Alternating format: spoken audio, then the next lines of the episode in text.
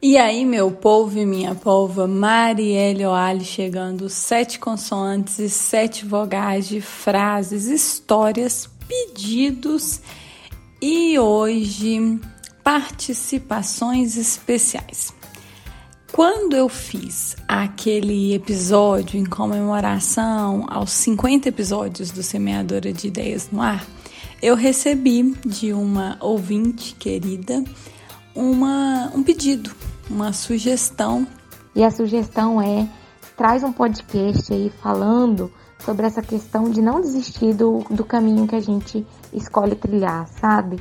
É, se você tem algo para dizer sobre isso, se você já pensou em desistir e por que, que você continuou, é, alguma coisa nessa pegada.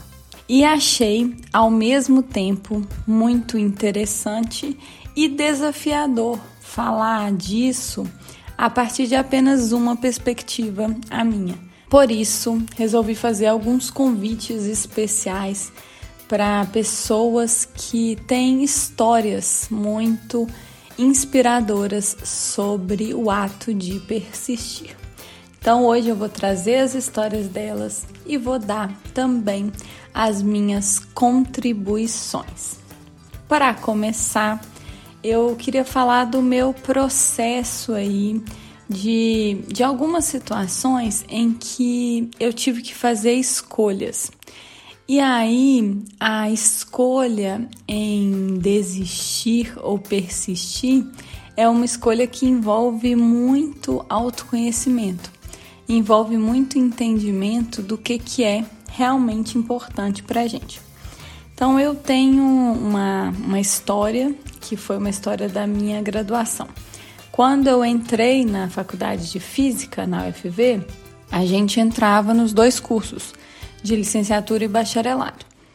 E aí, ao longo do curso, você ia fazendo as disciplinas, e se você por algum motivo não quisesse formar em algum dos dois, você teria que fazer um pedido ao colegiado para aprovação ou não desse, desse pedido. E aí eu fiz durante a minha graduação, fui fazendo disciplinas do bacharelado e da licenciatura.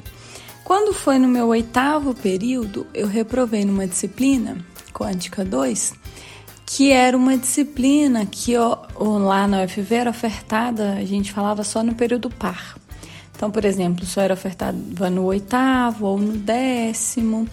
Então, no nono período, que seria o próximo, ela não seria ofertada. E eu já estava tudo com tudo encaminhado para formar.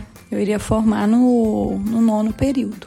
E repetir essa disciplina implicaria em eu ficar mais seis meses na graduação, fazendo só ela, e com ela eu teria o diploma de bacharel. Era a minha última disciplina do bacharelado. E aí foi uma decisão muito difícil para mim. Primeiro, porque a maioria das pessoas ao meu redor achava que eu tinha que fazer. É, só por uma disciplina você não vai ter o título de bacharel. Então eu ouvi isso até da minha família, inclusive. E segundo, que eu tinha que pensar muito bem ali, né? Seis meses a mais fazendo o curso, um título de, de bacharel. E naquele momento eu pensei: para que, que eu quero o título de bacharel? De que esse título vai me servir? Porque eu já tinha um interesse em ser professora, mas também gostaria muito de fazer o mestrado, né? pensando até em dar aula para o nível superior. E no mestrado, não necessariamente você precisa ter o título de bacharel. Ainda mais que eu já tinha cursado todas as disciplinas, exceto essa que eu não passei, do bacharelado. Então, o conhecimento necessário para entrar no mestrado eu tinha. E aí, naquele momento, eu optei por não formar em bacharelado. E você pode estar pensando, sim, eu desisti do bacharelado. E desisti do bacharelado para fazer uma outra escolha, que era entrar no mestrado. Naquele momento, para mim, era mais importante porque eu dependia financeiramente de outras pessoas e o mestrado eu teria uma bolsa e essa dependência ia diminuir. Então isso para mim era uma coisa muito importante. Além disso, o título não me acrescentaria em relação aos meus desejos ali de futuro. E, como disse, algumas pessoas falaram: Nossa, Marielle, mas por causa de uma disciplina. E eu, hoje, olhando para trás, eu não me arrependo em momento nenhum da escolha que eu fiz. Talvez se eu não tivesse feito essa escolha, eu não estaria hoje no Cefet pelo período que eu teria formado, por, a, por eu não ter tido a experiência de trabalho e, consequentemente, o concurso aqui. Então, esse desistir foi algo que me trouxe para frente, porque eu desisti de algo, mas que não era é, importante o suficiente para eu persistir. Então, esse é o primeiro ponto que eu gostaria de deixar. E uma segunda história é o meu processo de tentar engravidar. Tinha um desejo de engravidar, e aí quando terminasse a direção do Cefet, foi isso que eu tinha pensado. E aí na, a gente teve uma prorrogação do mandato, mas os meus planos eram de terminar o mandato no final de 2020. Ele foi mais ou menos no meio do ano, um pouquinho para frente, que eu parei de tomar remédio e comecei a entender um pouco mais do meu ciclo menstrual para tentar engravidar, né? Porque o processo de engravidar não é um processo simples.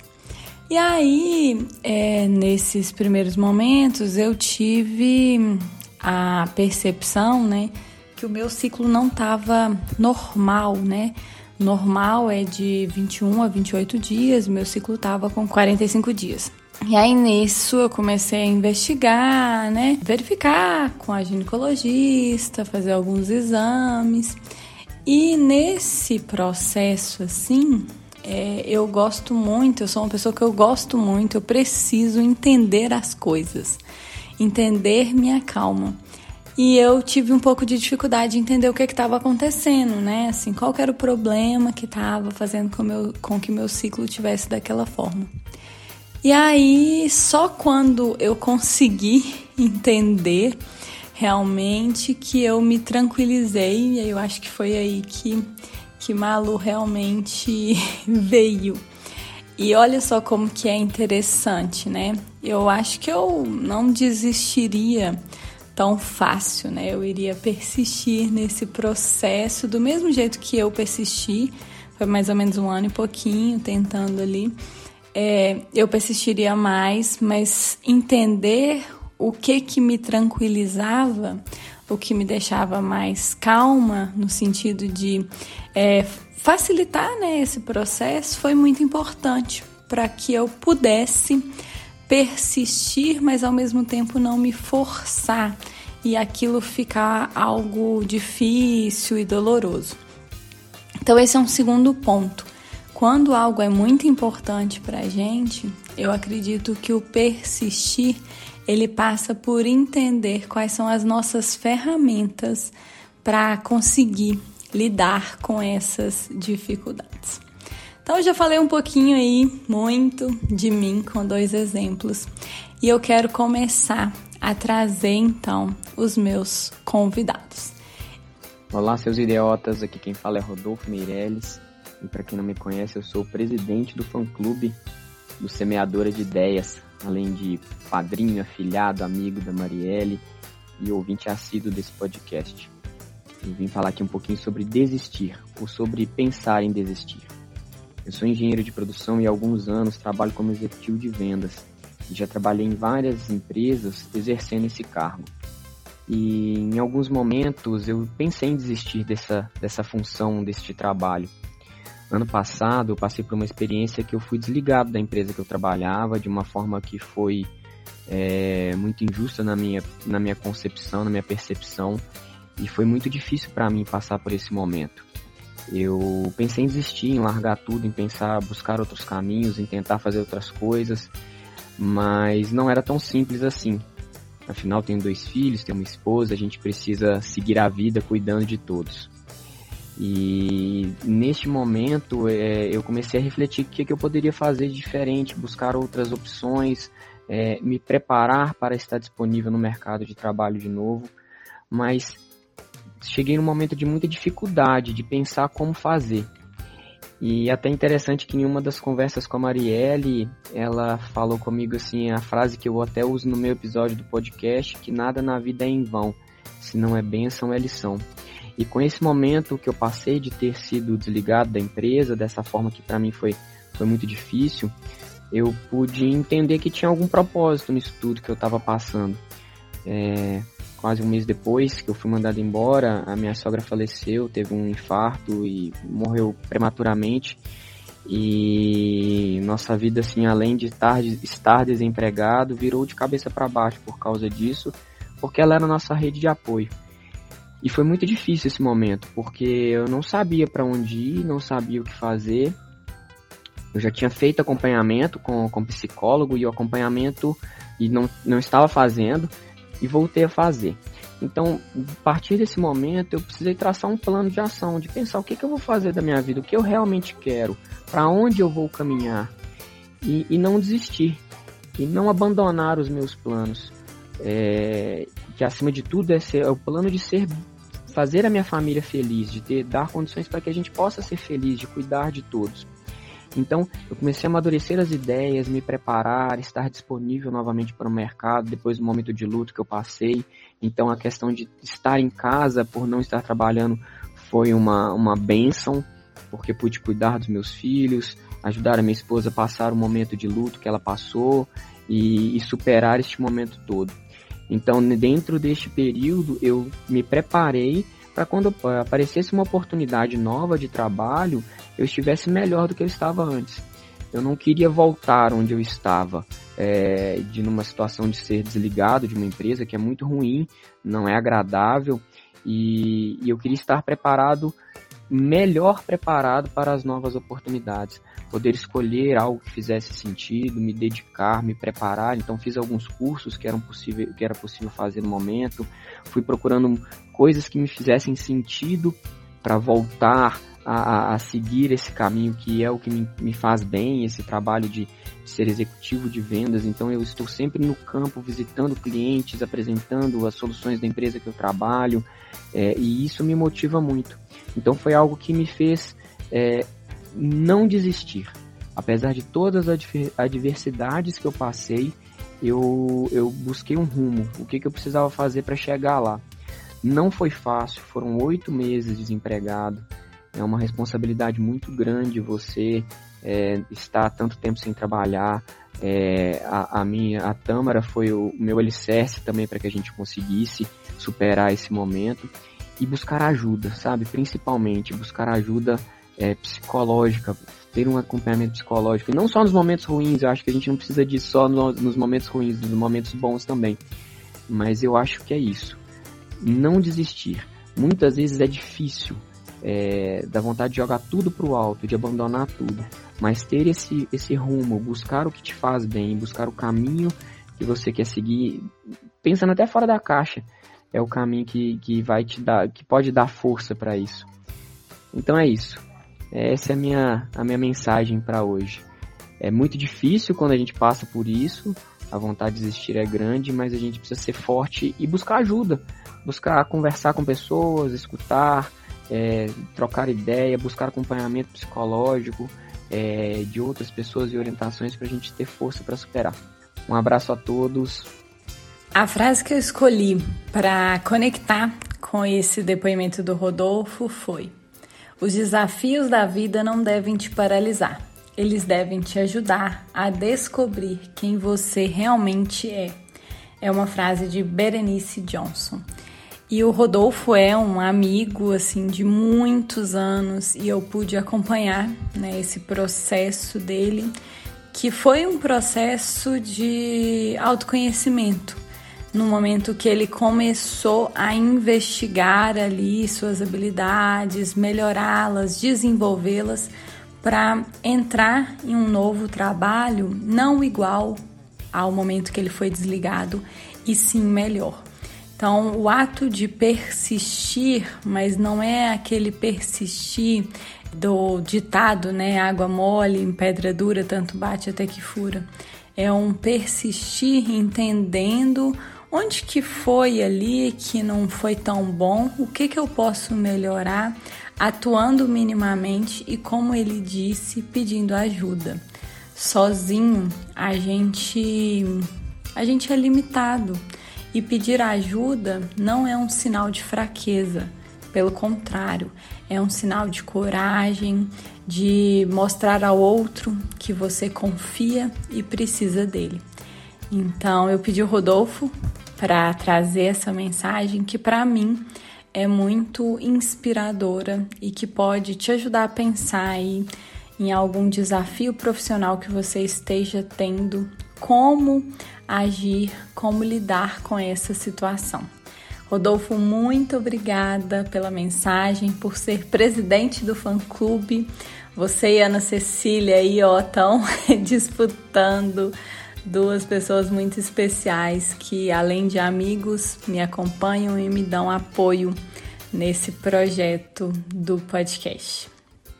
Olá, meu nome é Aline, eu sou formada em Física, mas durante meu curso eu tive uns obstáculos. No começo do curso eu tive muita dificuldade com as matérias iniciais, é, principalmente cálculo e física básica, né, que são as matérias principais do curso. E no começo eu fui muito, muito, muito mal nas provas. Eu tinha até pensado em desistir, porque eu não tinha ritmo de estudos, eu não sabia estudar, não sabia como que eu poderia, né, estudar para fazer uma prova. Minha mãe sempre me apoiou muito e falou: "Não, no começo é normal ter dificuldade". E fui começando a aprender a estudar, ter ritmo de estudos, né, constância nos estudos. Passei bem pelo primeiro, pelo segundo, pelo terceiro período. No quarto período quebrei o meu pé. Eu morava no alojamento na época e eu morava no terceiro andar e não tinha elevador, era só escada. Então era impossível, eu sempre precisava da ajuda de alguém para subir e descer. Então conversei com os professores na época e resolvi ir para casa da minha mãe passar o período que eu deveria ficar com, com gesso, né? Não me lembro ao certo, mas acho que foi um mês que eu fiquei sem assistir aula, né? E naquela época não existia mandar material pelo WhatsApp, foto do quadro ou mandar material pelo e-mail. Eu peguei os livros, textos dos cursos, né, que das matérias que eu estava fazendo, levei para casa a fim de tentar estudar alguma coisa. Quando eu voltei, eu tive que correr atrás de todo o conteúdo que eu não vi, fazer as provas e, e aprender, né? Então aí que veio minha primeira reprovação, que foi em eletromagnetismo. A primeira reprovação a gente nunca aceita muito bem, né? É, me questionei muito se era aquilo mesmo que eu, que eu queria para minha vida, se eu era capaz. Questionei muito se eu era capaz de, de fazer aquilo ali. E fiz pela segunda vez a matéria, reprovei de novo e foi criando um bloqueio que eu sabia, eu estudava com os meus amigos, conseguia resolver os exercícios, mas chegava na prova eu não conseguia. Foi pela terceira vez e reprovei novamente. E a quarta vez que eu consegui passar. Mas nesse meio do caminho, né, durante minhas três reprovações, eu tive a ajuda de muitos amigos que estavam presentes, muitos também estavam na mesma situação que eu, então um dava suporte para o outro. E minha mãe também sempre, sempre ao meu lado, nunca me deixou desistir. Toda prova, ela acendia uma vela, ficava rezando o tempo inteiro durante a prova e ela só saía do lado da vela e só parava de rezar quando eu ligava falando que eu tinha terminado a prova. E nesse, nesse meio tempo, durante essas, essas reprovações, eu fui aprendendo cada vez mais como que era meu ritmo de estudos. Comecei a estudar muito mais.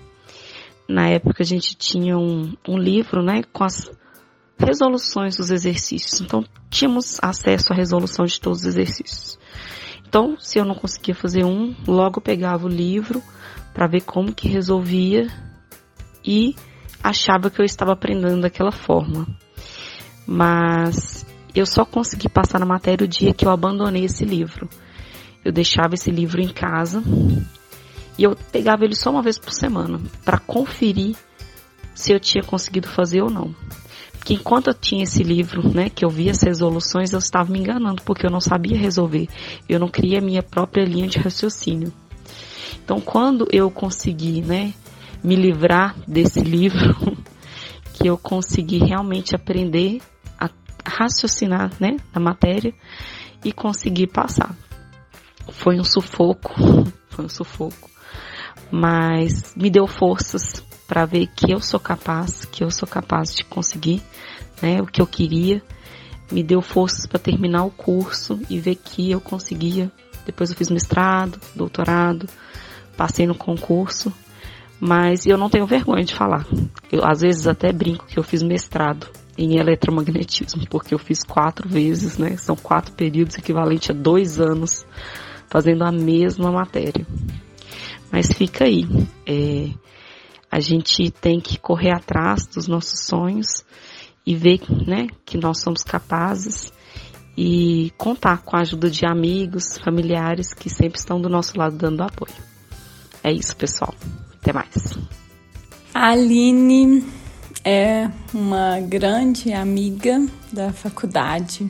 Fomos companheiras aí de muitas horas de estudo e também de festas e ouvir essa perspectiva desse, desse desafio que foi a disciplina de eletromagnetismo para ela foi muito importante para mim. E ela ficou super sem graça de gravar, mas eu adorei e agradeço muito, viu, Aline? E a frase que eu escolhi para conectar com a, com a fala da Aline foi: Você não aprende a andar seguindo regras, você aprende fazendo, caindo, levantando e fazendo de novo. É uma frase de Richard Branson.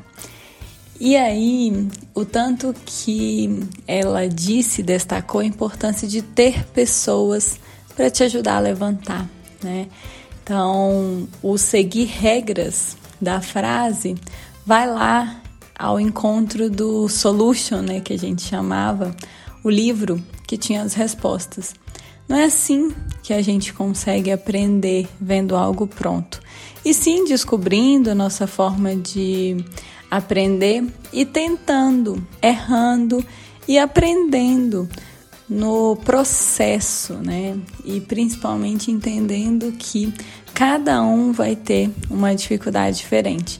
Eu não contei lá o meu caso, a minha situação com a física quântica 2, a Aline foi com o eletromagnetismo e nessas nossas dificuldades a gente aprende.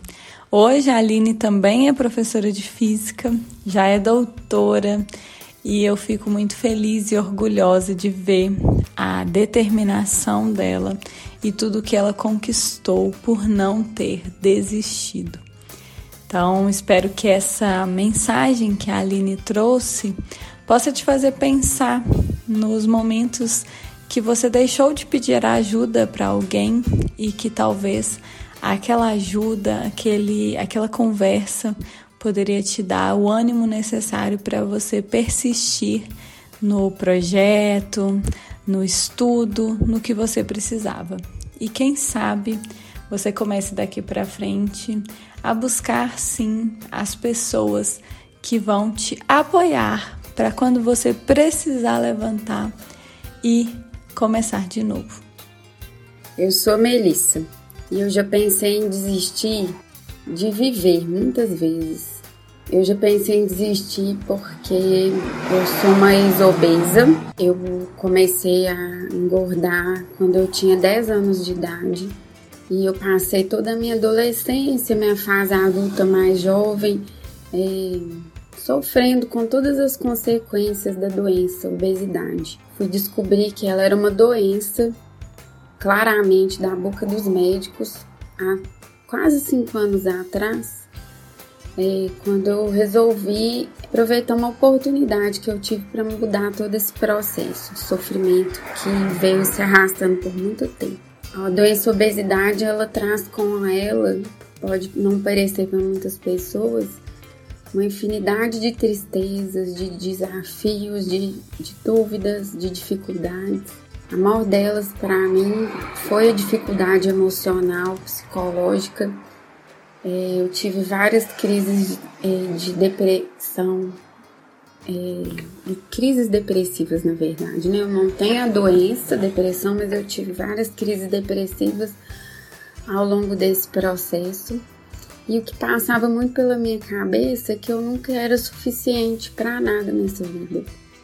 É, que eu que eu não era suficiente para as pessoas gostarem de mim, que eu não era suficiente para alguém quando eu já estava mais jovem é, se é, se, é, se atrair por mim. Então, ao longo da minha vida toda, eu passei pelas dificuldades de me aceitar, pelas dificuldades de aceitação das pessoas, porque muita gente pode falar que não, mas o preconceito existe sim. Quem é obeso é rechaçado sim. Quem é obeso é colocado de lado de tudo. É, só não é colocado de lado quando tem interesses na, na pessoa de alguma outra forma.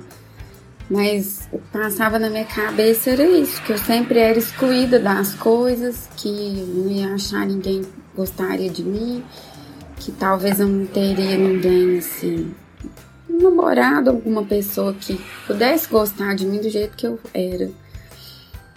E foi um processo muito dolorido, assim. É, o que me fez persistir, apesar de muitos momentos, assim, ter vontade de morrer mesmo, assim foi a, é uma dualidade, né? Foi a vontade de viver, na verdade, assim. Eu sempre tive uma coisa muito grande com a vida. Sempre gostei muito da vida. E eu imaginava que um dia eu ia ter alguma oportunidade que eu conseguiria mudar essa, esse sofrimento todo que eu tinha. É, e eu tirei forças, eu acredito que, que disso, assim, de achar que de alguma forma, mesmo eu pensando e sentindo que eu não era merecedora, que eu não iria conseguir, de alguma forma eu tinha algum motivo para eu estar viva e que esse motivo de eu estar viva já valia a pena, assim, de eu não desistir, assim, por mais que tivesse muito difícil. E, e os aprendizados que eu tirei disso, assim, para eu superar isso, foi que quando eu tive a oportunidade de mudar, eu fiz uma cirurgia bariátrica quase cinco anos atrás. E eu aproveitei essa oportunidade como uma oportunidade de vida, assim, que não poderia ter outra de novo.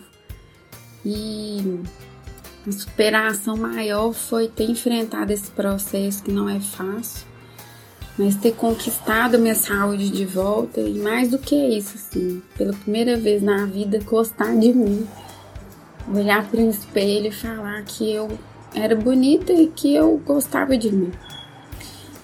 Esse foi um dos maiores aprendizados, aprender a olhar para mim e falar que eu sou boa o suficiente sim, que eu mereço sim ter uma vida melhor, que eu tenho o direito de, de, de ser amada, que eu tenho o direito de ter as coisas na minha vida tal qual todo mundo tem é, ser inserida mesmo né, nos contextos da vida.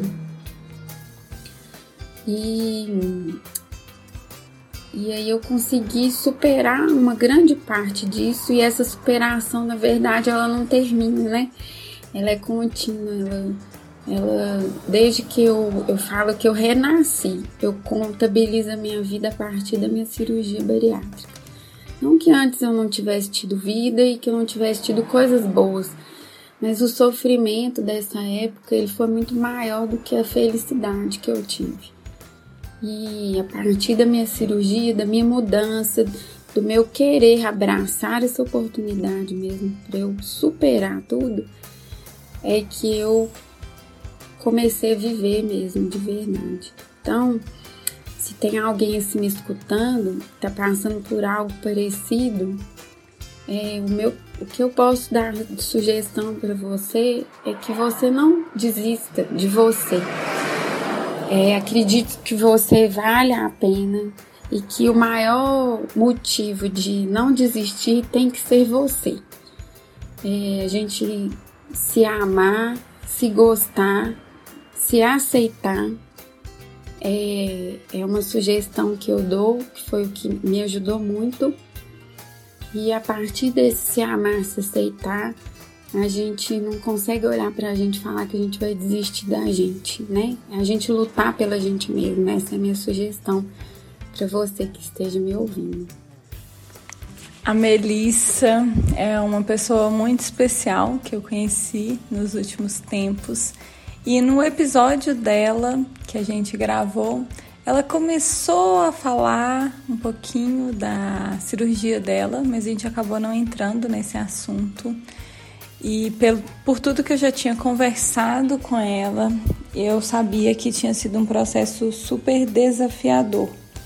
E ouvir dela é, todo esse desabafo, né, sincero, verdadeiro, expondo as vulnerabilidades, foi foi muito especial para mim, porque realmente a gente que não passa por essa situação às vezes não tem noção do quão difícil, quão pesado é e quantas implicações tem na vida da pessoa. E para para reforçar o que a Mel trouxe, eu escolhi uma frase da Mary Daly. Acho que é assim que fala. Coragem é como uma postura, um hábito, uma virtude. Você obtém através de atos corajosos. É como aprender a nadar nadando. Aprende-se a coragem praticando-a. E foi isso que ela fez. No momento que ela escolheu fazer a cirurgia bariátrica e que ela escolhe todos os dias lutar por isso. Porque, como ela bem disse, é um processo, são todos os dias, não é algo que você faz e da noite para o dia tem um resultado mágico e milagroso. É algo que ela lida frequentemente e que as pessoas que passam por esse processo também. E eu espero que a história da Mel te inspire. Se você estiver passando por algum momento que na sua cabeça passou algumas coisas do que ela disse e que você por alguns momentos se sentiu fraca, fraco, impotente e quem sabe essas palavras dela podem te ajudar a pensar quais caminhos você pode tomar com pequenos atos de coragem para te dar força para persistir. Mel, muito obrigada por essa mensagem tão especial. Eu adorei gravar esse episódio, adorei todas essas participações super especiais e a sugestão da Fernanda Brasileiro que deu origem a esse episódio. E eu gostaria de deixar aberto, se você tiver alguma temática que você quiser que eu traga com a minha perspectiva, quem sabe com outros convidados para refletir e falar um pouco, me manda uma mensagem no Instagram com a sua sugestão e quem sabe não virá pauta para um episódio especial como esse. E eu deixo vocês com o meu abraço virtual, mas com a intenção real de que você saiba diferenciar Quais coisas na sua vida você está persistindo? Quais coisas você está insistindo sem que haja significado para você? E para todas aquelas que você identificar que você precisa de persistência, você busque olhar para você, entender os seus recursos, onde que você pode melhorar Quais são as pessoas que podem ser apoio nesse seu caminho e que você tenha coragem e que a cada ato de coragem você a renove para continuar os seus desafios e persistir. Um beijo e até mais, seus idiotas.